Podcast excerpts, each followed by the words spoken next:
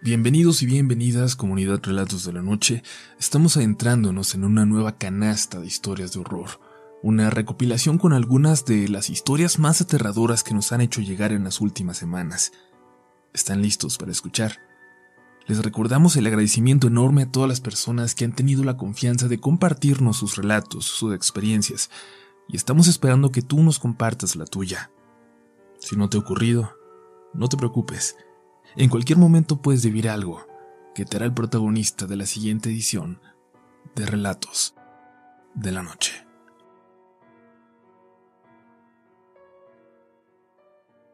Hola comunidad, hoy quiero contarles una de las tantas historias que mi abuelo materno me ha relatado.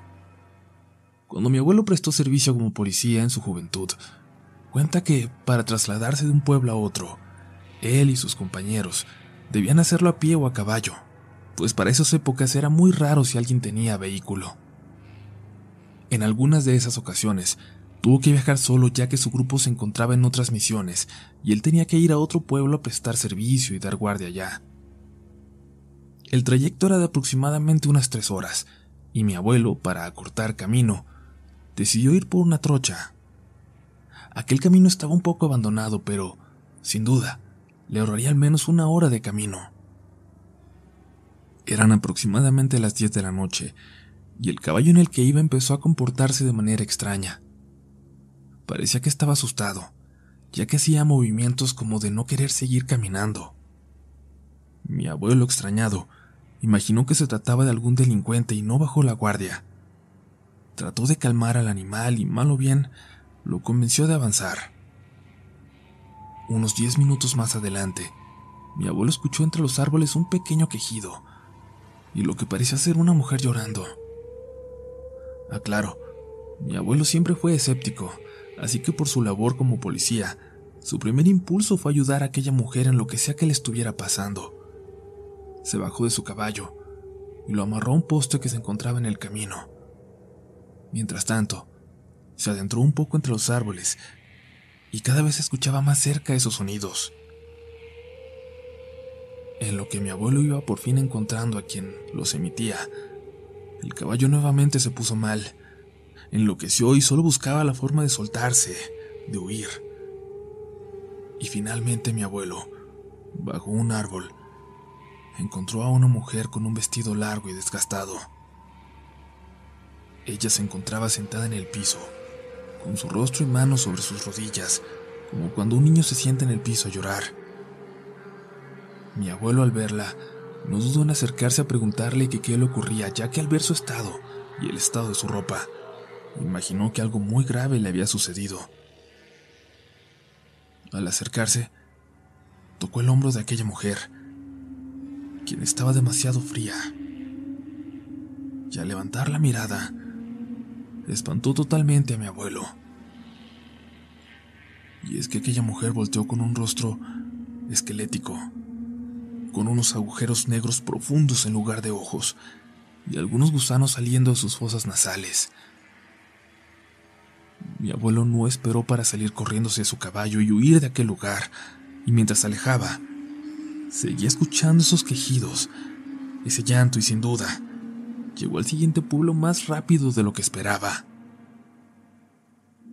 Al otro día les contó a sus compañeros del cuartel lo que le había sucedido, y le dijeron que había visto a la mismísima Llorona. Él estaba muy incrédulo al respecto, y a pesar de que fue un grandísimo susto para él, trató de mantener su postura de macho y de cero miedo. Sin embargo, nunca más volvió a viajar solo, y menos en caminos tan despoblados. Gracias por leerme. Esta historia ocurrió en Colombia, en un municipio que se llama Herbeo, en el departamento de Tolima.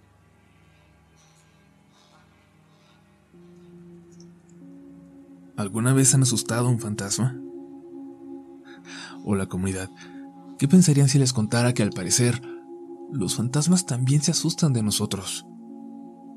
Lo que les voy a contar a continuación es algo que me pasó hace unos días en mi pueblo, Chico, Veracruz. Antes de comenzar, quisiera decirles que siempre he tomado estos temas de cosas paranormales con interés, no tanto con escepticismo, ya que como siempre he pensado, las cosas paranormales son cosas que escapan a la comprensión humana. son otras formas de realidad y que no todos tienen la capacidad de entender. Yo nunca había visto algo con mis propios ojos. En ocasiones anteriores he llegado a escuchar gritos y las clásicas cadenas por la madrugada, pero jamás había visto nada. Incluso cuando aquella noche de las cadenas, tontamente me asomé por la ventana para ver si podía ver algo. Casi todos en mi familia tienen experiencia con estos temas. Crecí escuchando las historias de familiares sobre las cosas que ellos habían visto, y yo también quise tener mi propia experiencia, aunque nunca pensé lo que estaba por sucederme. Era una noche bastante lluviosa, aquí en la zona centro de Veracruz. Recibimos el 2020 con un frente frío que hizo, hasta unos días antes de escribir esto, que por las tardes hubiera lluvias, tal vez no muy fuertes, pero que en ocasiones continuaban durante toda la noche. En una de estas, cuando la lluvia continuó, me encontraba en mi cuarto en el segundo piso de mi casa. Esta habitación tiene una puerta que da al balcón frente a la casa, y este balcón también sirve como pasillo para una especie de pequeña terraza al lado de mi cuarto. Me encontraba como de costumbre, jugando en mi celular, cuando mi mamá me llamó para cenar. Debo decir que no era tan noche, pero aquí donde vivo, que aún es considerado un pueblo, la luz del alumbrado público es deficiente, por lo que siempre se ven oscuras las calles. Antes de bajar a cenar, prendí el foco de la escalera y abrí la puerta que da al balcón para ver hacia afuera. Yo me encontraba a unos 40 centímetros del marco de la puerta, aún dentro de mi habitación, mirándose a la calle, y me percaté que la ventana de un vecino estaba abierta. Pensé que no se encontraba y que por algún descuido así la había dejado.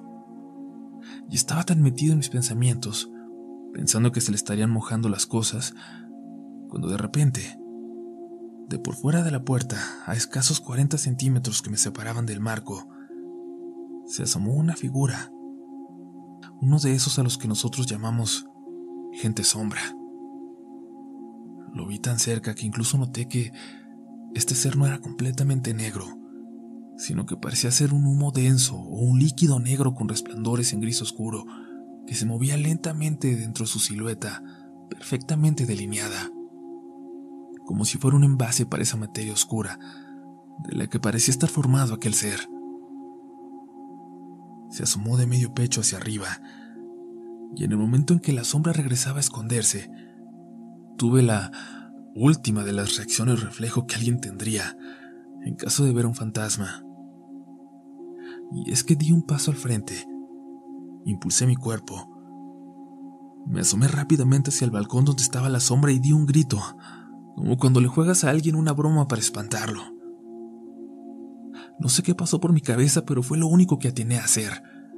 Y para mi sorpresa, la sombra estaba aún ahí. Cabe decir que el tiempo que la perdí de vista fueron solo unas décimas de segundo en lo que me hacía para enfrente. Y no me lo van a creer, pero esta sombra hizo un ademán como cuando en efecto logras asustar a alguien. Vi claramente cómo se sobresaltó, dio el típico salto de susto e inmediatamente después de eso se desvaneció por completo enfrente de mí. Creo que incluso llegué a escuchar una especie de grito ahogado, distante, lúgubre, que se mezclaba con el sonido de la lluvia. Regresé con la misma inercia de la acción y ya estando dentro de mi cuarto, me puse a reír. A reír como loco y no por la osadía que acababa de hacer, sino porque estaba hecho un manojo de nervios.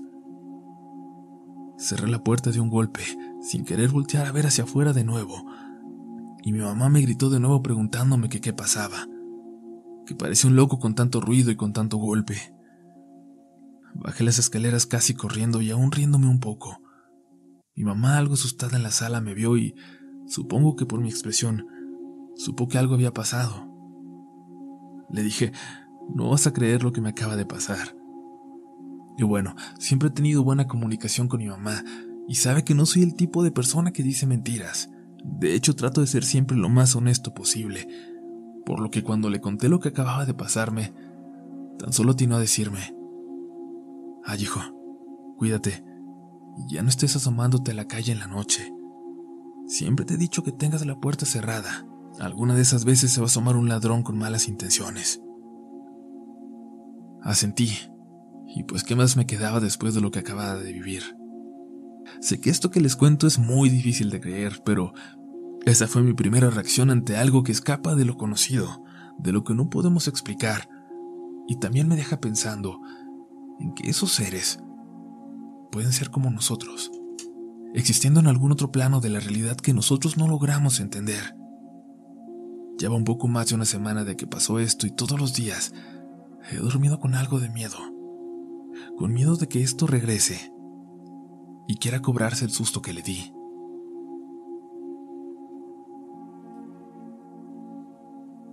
Hola queridos amigos y amigas de esta comunidad. Quiero contarles algo muy cortito, algo que no sé si es paranormal o no. En el año 2000 yo tuve mi tercer bebé, y debo decir que el niño nació con labio leporino y paladar hundido. Solo lo podía alimentar con una jeringa de esas que son para la medicina de los niños. Él nació en noviembre, y bueno, tan solo unos meses después yo quedé embarazada nuevamente. Me asusté bastante porque tenía miedo de que otra vez pasara lo mismo con este bebé, pero un día, un día soñé una nena de pelo largo, hermoso. Me decía que ella me amaba mucho, pero que no era el momento para conocerla y que tenía que regresar con Dios. Me dijo que debía prepararse mejor para poder ayudarme con mis angustias, y yo desperté asustadísima y preocupada por lo que me pasaba. A los días empecé a tener complicaciones y fui al doctor. Ahí se me vino la bebé. Era tan chiquita que me cabía en las manos. Tenía 27 semanas de gestación. La vi y me causó una gran tristeza. Los años pasaron y en el 2012 nació mi hija. La nombré Gabriela, que era el nombre que había escogido para aquella bebé que no nació. Cuando Gabriela comenzó a hablar, me dijo que ella se acordaba de cuando estuvo en mi panza y me tuvo que dejar. Dice que sintió un dolor en su pecho cuando se fue, pero que Dios la preparó para mí. A veces me da escalofrío pensar en qué tanto me quería para regresar conmigo. Me hace llorar el pensarlo pero estoy feliz de tenerla conmigo. Ojalá que les guste mi historia que, les digo, paranormal o no, es completamente real.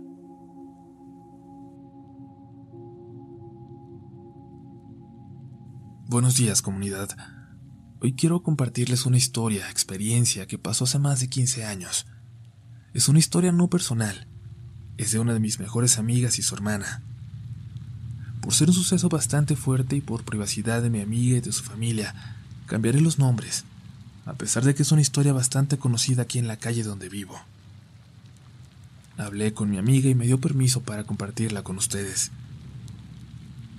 Marta es mi mejor amiga desde muy pequeña, a pesar de que no fuimos en la misma secundaria. El hecho de vivir tan cerca nos hizo muy cercanas. Cuando esto pasó, Marta tenía unos 14 años. Vivía con sus padres y su hermana Sofía, diez años mayor que ella. Sofía era una chica bastante linda, simpática, con la cual se podía entablar una plática muy interesante, y consiguió empleo en una fábrica. A pesar de no ser de su agrado, con el tiempo le empezó a gustar, y también le gustaba porque ahí conoció a un chico, bastante guapo, mayor que ella, que ya tenía una hija y vivía con su mujer. Pero eso no fue un impedimento para que Sofía se enganchara y empezara a coquetearle. Y el chico siempre fue honesto con ella. Respetaba a su esposa y no iba a caer en ninguna tentación. Para Sofía, esta confesión solo le sirvió para obsesionarse cada vez más y más con él. Se le había metido en la cabeza que él sí le haría caso si no tuviera una familia. Y con este pensamiento es como todo empezó. Sofía empezó maldiciendo y deseándole el mal a la familia de aquel chico, y aunque ella le rogaba, él jamás cambió su postura. Ella tenía que hacer algo más, así que empezó con cosas más fuertes, oraciones, velas. Así pasaron unos meses, y sus padres estaban preocupados por ella. La llevaron a terapia. Ya no era sano nada de lo que estaba haciendo, Pero la terapia no sirvió de nada. Nada cambió. Al contrario, se hicieron más fuertes los deseos de Sofía y se adentró todavía más en la brujería. Marta descubrió en el cuarto de su hermana cuijas, velas, muñecos, fotos, frascos con líquidos, ídolos demoníacos. A partir de esto, empezó a percibir un ambiente pesado en la casa. Yo cuando iba para allá para platicar con ella, podía percibir también este ambiente, sofocante. Yo no podía respirar bien y hacía demasiado calor, aunque su casa siempre, en la sombra, era bastante fría. Tiempo después Sofía empezó a enfermar. No comía, no dormía. Adelgazó y todo el tiempo se veía muy pálida. Ya no tenía ganas de salir y sus pasos eran muy pesados y lentos. Sus padres, de nuevo muy preocupados, la llevaban a hospitales donde le hacían miles de estudios, pero el diagnóstico siempre era el de una fuerte depresión. Y era entendible, ¿no? Sufría de amor. Luego todo cambió, cuando Marta y sus padres se despertaban por los horribles gritos a la misma hora por la madrugada. Gritos que salían del cuarto de Sofía. Ella les contaba que sentía algo en el estómago, en su cuerpo, algo que le enfermaba. Todos estaban asustados porque se creía que sufría de una enfermedad mortal o peligrosa. A veces Sofía amanecía bien y con ganas de salir. Es cuando lo lográbamos ver en la calle con su cara toda adelgazada, grandes ojeras, caminando muy lento. A Marta en ese entonces ya no le gustaba estar en su casa. Siempre quería estar sentada en el parque o en alguna jardinera, pues decía que su casa le daba una sensación de que hubiera algo malo ahí. Se sentía observada y que su hermana ya no era su hermana, que la enfermedad le había quitado toda su personalidad, que ella nunca hablaba con ella, pues cuando lo intentaba, Sofía estaba siempre sumergida en sus pensamientos, en sus murmullos.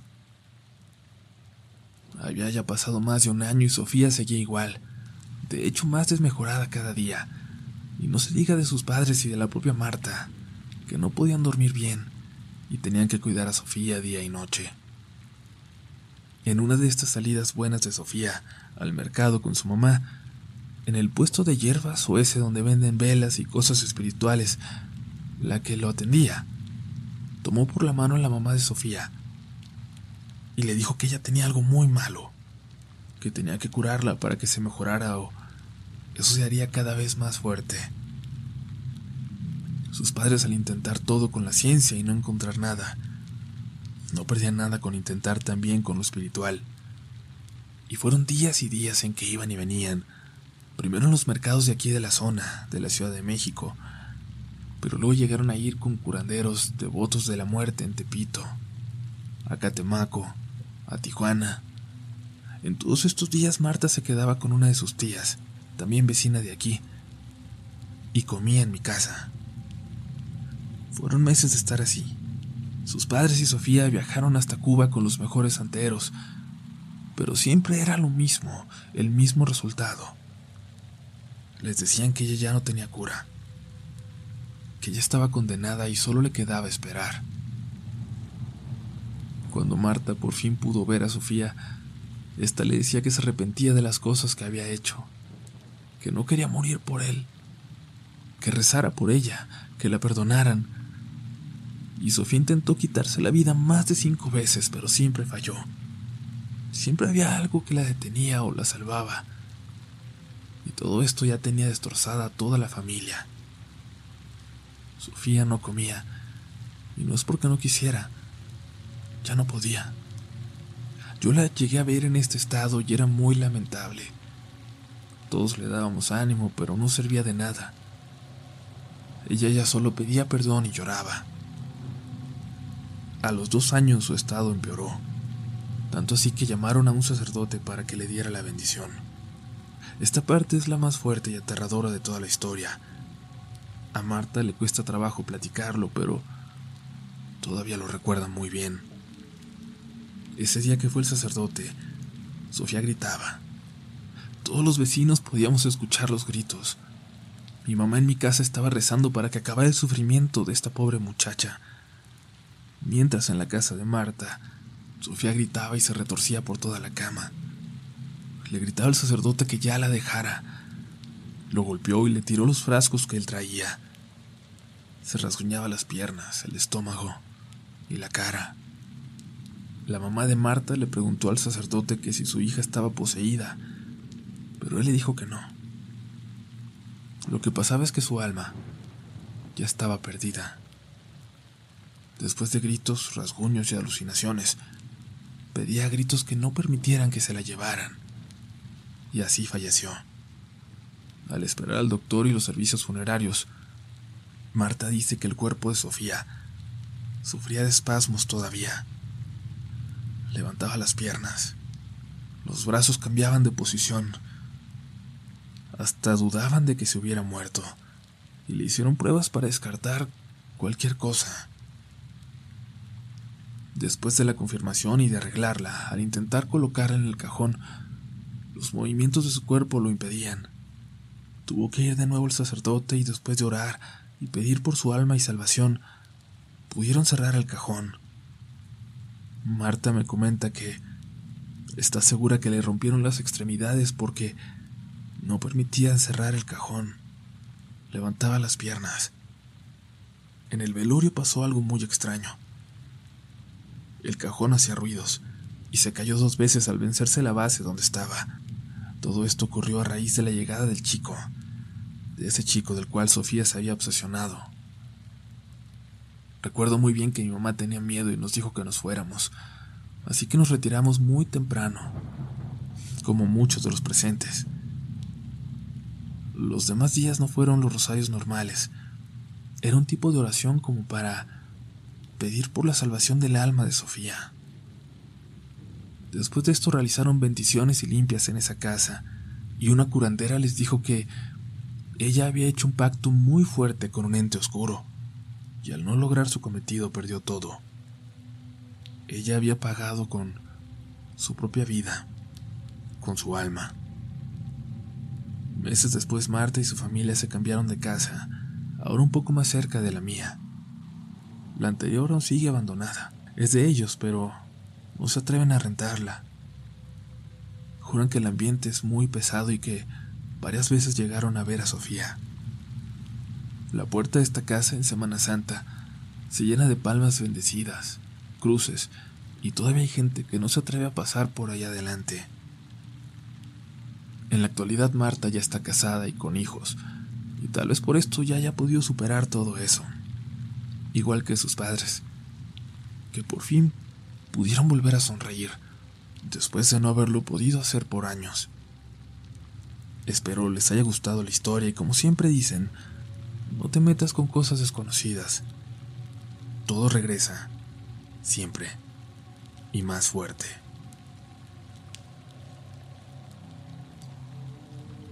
Mi nombre es Edgar y quisiera contarles lo que me sucedió hace un par de años.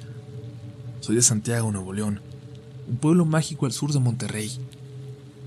En aquellos tiempos yo trabajaba en un cine de staff.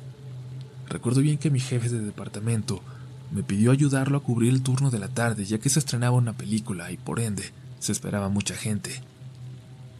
Acepté. Y los que han trabajado en los cines saben que cuando hay estrenos, las salidas son después de las 2 de la mañana. En esa ocasión, después de terminar de atender, tuvimos que limpiar nuestras áreas y fuimos terminando por ahí de las 3. Uno de los beneficios del turno tan tarde es que teníamos transporte que nos llevaba a nuestras casas, pero lamentablemente ese día lo cancelaron y tampoco había taxis a esas horas. Aunque yo tenía carro, cuando nuestro gerente autorizó que se quedaran a pasar la noche en el cine, dentro de una sala VIP, la oferta se me hizo tentadora. Tenían almohadas y cobijas, y esos asientos son muy cómodos. Pero yo en verdad quería regresar a mi casa a descansar en mi cama, sin importar la hora y lo cansado que estaba, y emprendí el camino de regreso a Santiago. Todo iba muy bien hasta que llegué a mi pueblo. Sobre decir que es muy tranquilo y que a esas horas ya no había nadie en la calle. Pero entonces entré a una comunidad llamada La Villa, lugar por donde yo tengo que pasar para llegar a mi casa, a unos 200 metros de la entrada. me llamó la atención una señora de edad avanzada, vestida de blanco y caminando hacia donde yo iba. Se me hizo muy raro. Eran como las 3.45 de la mañana. Me paré a un lado y le dije, Buenas noches señora. ¿Se encuentra bien? ¿Necesita que la lleve a algún lado? La señora me volteó a ver y me dijo, Voy para allá, apuntando con su dedo en la dirección en la que yo me dirigía. Si no tiene inconveniente, súbese, yo también voy para allá. La señora accedió con la cabeza, y yo estaba quitando unas cosas que estaban estorbando en el asiento del copiloto, pero ella se negó y dijo que se iría en la parte de atrás. Yo no le tomé importancia y comencé a avanzar. La curiosidad me ganó y le pregunté qué es lo que hacía esas horas de la noche caminando sola. Pero ella en tono serio me contestó, solo quería sentir el aire. Obviamente puse en duda la veracidad de esto porque estábamos como a un kilómetro de las casas, pero luego pensé que tal vez había tenido algún problema familiar y había decidido salirse. Tal vez quería dejar su casa, pero a medio camino se arrepintió. No quise incomodarla con este tema, así que traté de cambiar la plática. Le pregunté que dónde vivía específicamente.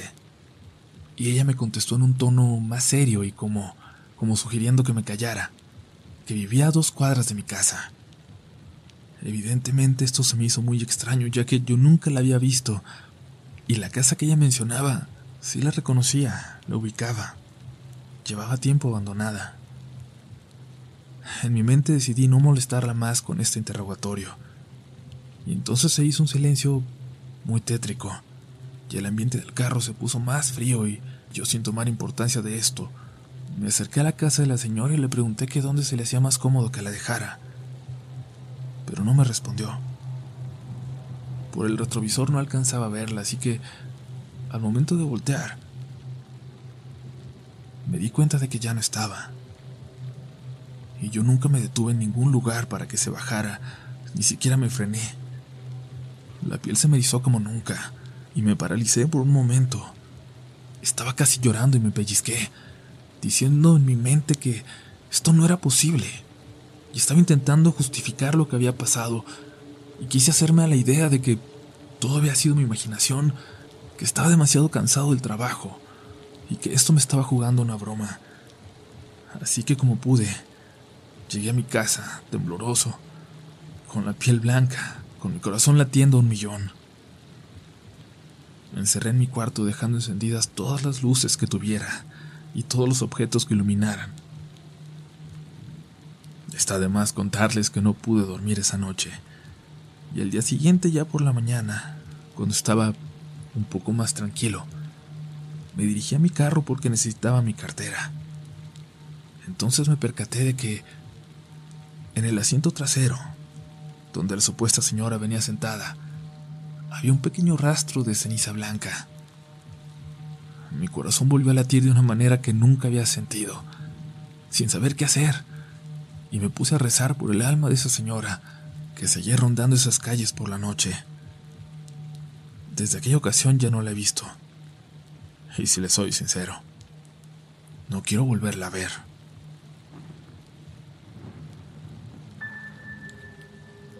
Hola comunidad. Les agradezco por darse el tiempo de leer mi historia, esperando que en algún momento pudiera llegar a su canal. Nunca he tenido algún recelo en contar esta experiencia tan horrible, Después de tantas veces de repetirla, creo que me da menos miedo.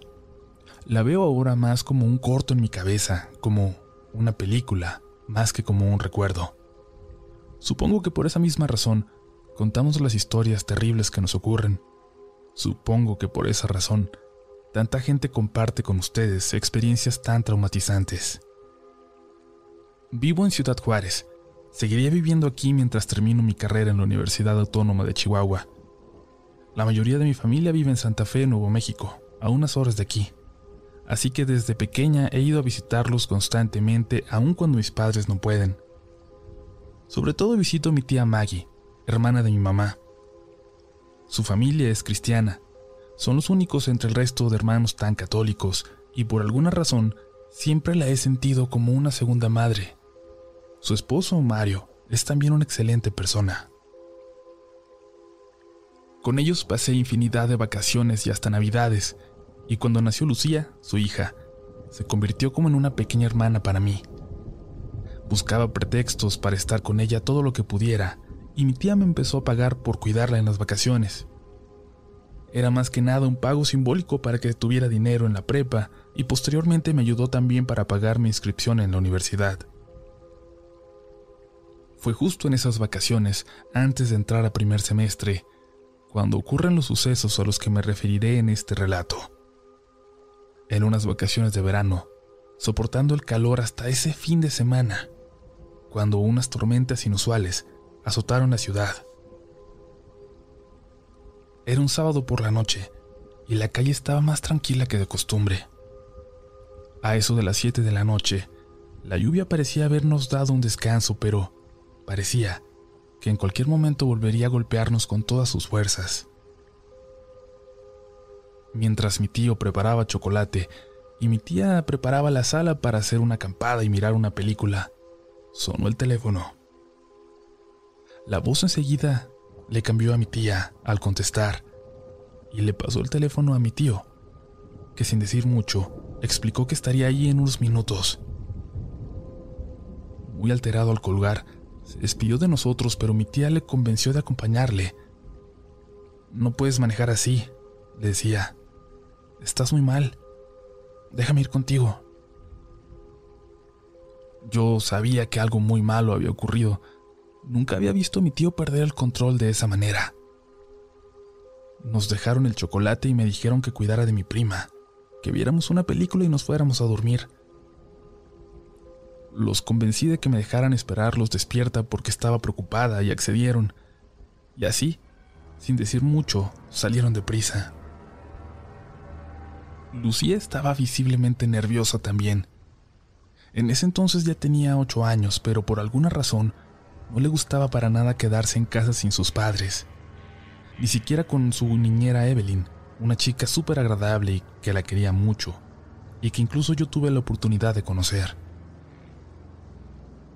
Lo bueno es que esta vez se quedó dormida al poco rato, antes de que acabara siquiera la película que estábamos viendo. La dejé dormida en la sala, a mi lado, y empecé a buscar algo más interesante en la televisión.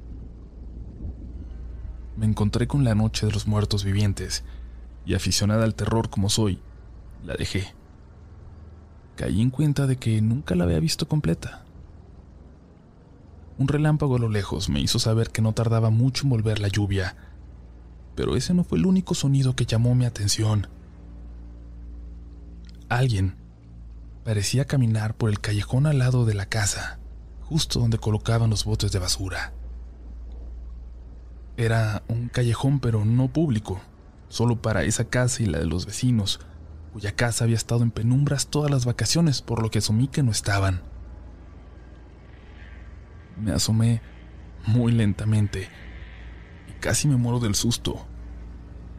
A pesar de que estaba oscuro, vi cómo una mujer estaba parada justo frente a los botes, mirándose a la ventana de nuestra casa. Gracias a Dios, no hacia la ventana desde la cual yo la estaba viendo. Parecía ser una mujer en situación de calle. Sus ropas eran muy viejas, su cabello negro y tan largo que le llegaba a la cintura.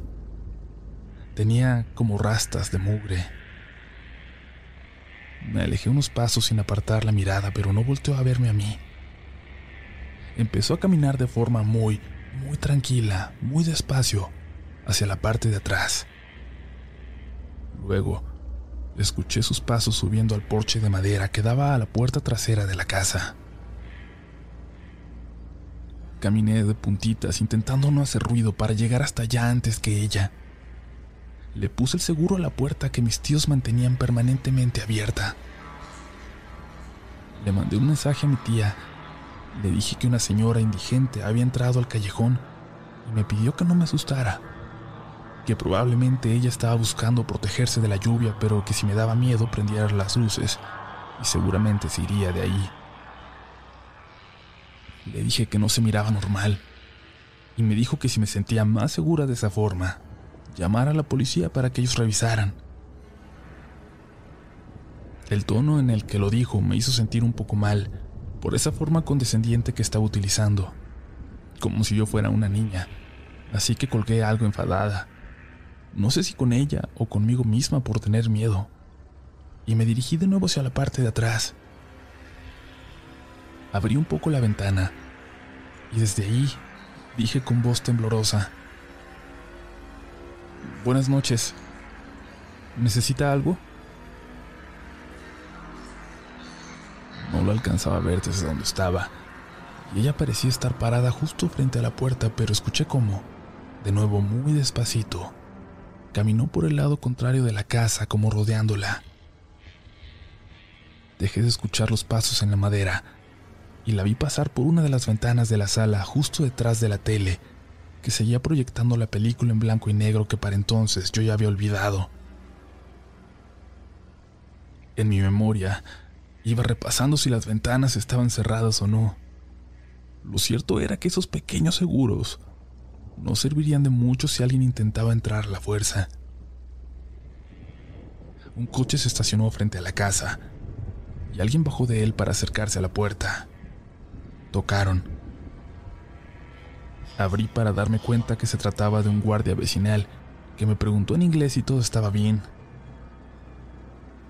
Era un señor de más de 60 años, un gringo de esos que parecen como de película, con bigote muy blanco, gorra y chamarra de cazador. Le dije que había una mujer indigente en el patio y me dijo que revisaría, que no era normal que gente en esas condiciones entrara en ese vecindario. Me pidió que me quedara dentro y que asegurara la puerta mientras él revisaba. Escuché su voz a lo lejos preguntando algo. Veía el reflejo de su lámpara buscando en el patio.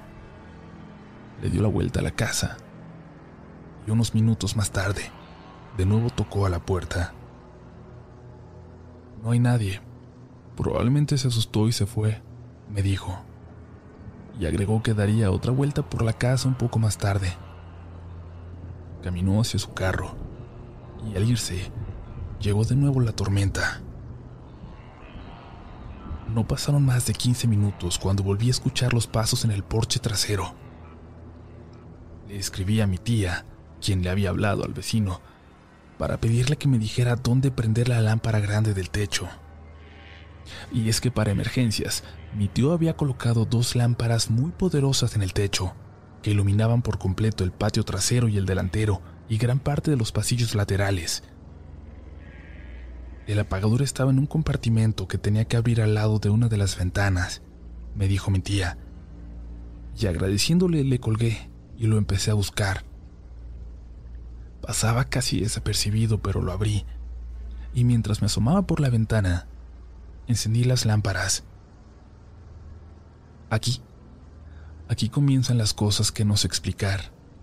Las cosas que sé que tendrán dificultad para creerme pero cuando prendí la luz, lo que vi reflejado en el cerco de madera fue una sombra. La sombra de un niño o alguien muy pequeño y al parecer desnudo, que estaba en el techo justo arriba de donde yo estaba y que se echó a correr al verse descubierto, provocando un ruido tremendo en toda la casa, como si hubiera corrido azotando los pies.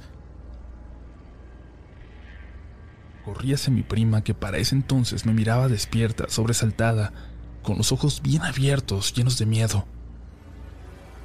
Le dije que todo estaba bien, que le llamaría a sus papás, pero cuando busqué mi teléfono, ese niño, eso, de arriba, empezó a correr de un lado a otro, casi cimbrando la casa. Escuchaba sus pasos y por momentos, casi estoy segura, esa luz de las lámparas me permitió ver su sombra reflejada en el cerco frente a la ventana. Le hablé a mi tía, le pedí que se apurara y me dijo que estaba a punto de llegar a la casa. Iba por unos papeles que necesitaba mi tío, estaba a un minuto de llegar. Me preguntó si mi prima estaba bien, si estaba asustada, y al voltear hacia ella para decirle, noté que ya no estaba en la sala. Se había ido corriendo al fondo de la casa, a su cuarto, y desde ahí le escuché gritar. Un grito mezclado con llanto que hasta hoy me sigue helando la sangre. No sé dónde dejé el teléfono, pero corrí hacia mi prima, que estaba inconsolable, tapándose los ojos y con la cabeza hacia abajo en la puerta de su habitación. No había dejado de llorar cuando llegó mi tía, empapada, y nos abrazó. Incluso ella sabía que algo estaba mal, pero nunca había ocurrido nada extraño en la casa, nada inexplicable ni paranormal. Se quedó con nosotros y nos calmó hasta dormir. Dormimos las tres juntas en su cama. La mañana siguiente fue normal y habría olvidado todo quizás si no me hubiera enterado de lo siguiente en las próximas vacaciones. Mi prima me contó lo que vio esa noche, lo que la hizo gritar, algo que no le había dicho ni a su mamá ni a su papá. Al asustarse por eso que se escuchaba en el techo, corrió a su cuarto, su lugar seguro. Pero al entrar vio algo, a alguien, parado ahí, detrás de su cama. Era un hombre muy viejo, sobrenaturalmente flaco, como si tuviera la piel pegada a los huesos. Alguien que la observaba y que era tan alto que tenía que doblar el cuello y la cabeza para no pegar en el techo. Se tapó los ojos para no verlo, y cuando yo llegué, ya no había nadie ahí. O eso quiero creer porque la verdad, nunca miré hacia adentro del cuarto. Y eso no es todo. Mi tío trabajaba por parte de su iglesia con varios muchachos con problemas de adicciones. Aquel día, se fueron porque habían recibido una terrible noticia. Al parecer, Andrew, uno de los chicos, se había quitado la vida esa tarde. Andrew era un caso especial. Lo habían tratado en una iglesia cuando era niño porque supuestamente estaba poseído, pero luego le empezaron a dar tratamiento psiquiátrico real. Sin embargo, al llegar a la adolescencia, sus problemas comenzaron a agravarse debido a sus adicciones. Andrew decía que varias personas vivían en él. Supongo que era un caso de personalidad múltiple. Pero entre algunas de sus muchas personalidades, estaba él mismo de niño, una mujer indigente y un anciano mayor, un anciano poderoso al que le temían todos los demás. Esa conexión que están haciendo ustedes en su cabeza, mi tía nunca quiso aceptarla. Y hasta hoy, no le hemos platicado a mi tío lo que vimos esa noche, ahí, en su casa.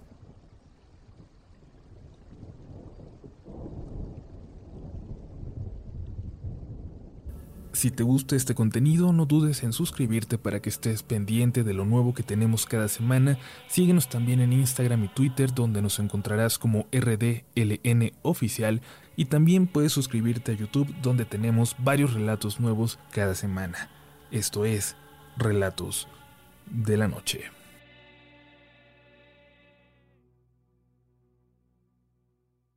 ¿Quieres regalar más que flores este Día de las Madres? The Home Depot te da una idea. Pasa más tiempo con mamá plantando flores coloridas, con macetas y tierra de primera calidad para realzar su jardín. Así sentirá que es su día todos los días. Llévate tierra para macetas Bigoro por solo $8.97 y crece plantas fuertes y saludables dentro y fuera de casa. Recoge en tienda y sigue cultivando más momentos con mamá en The Home Depot. Haces más, logras más. Más detalles en homedepot.com diagonal delivery. It is Ryan here, and I have a question for you. What do you do when you win? Like, are you a fist pumper? a woohooer, a hand clapper, a high fiver. I kind of like the high five, but if you want to hone in on those winning moves, check out Chumba Casino. At ChumbaCasino.com, choose from hundreds of social casino style games for your chance to redeem serious cash prizes. There are new game releases weekly, plus free daily bonuses. So don't wait. Start having the most fun ever at ChumbaCasino.com. No purchase necessary. VGW. Void were prohibited by law. See terms and conditions. 18 plus.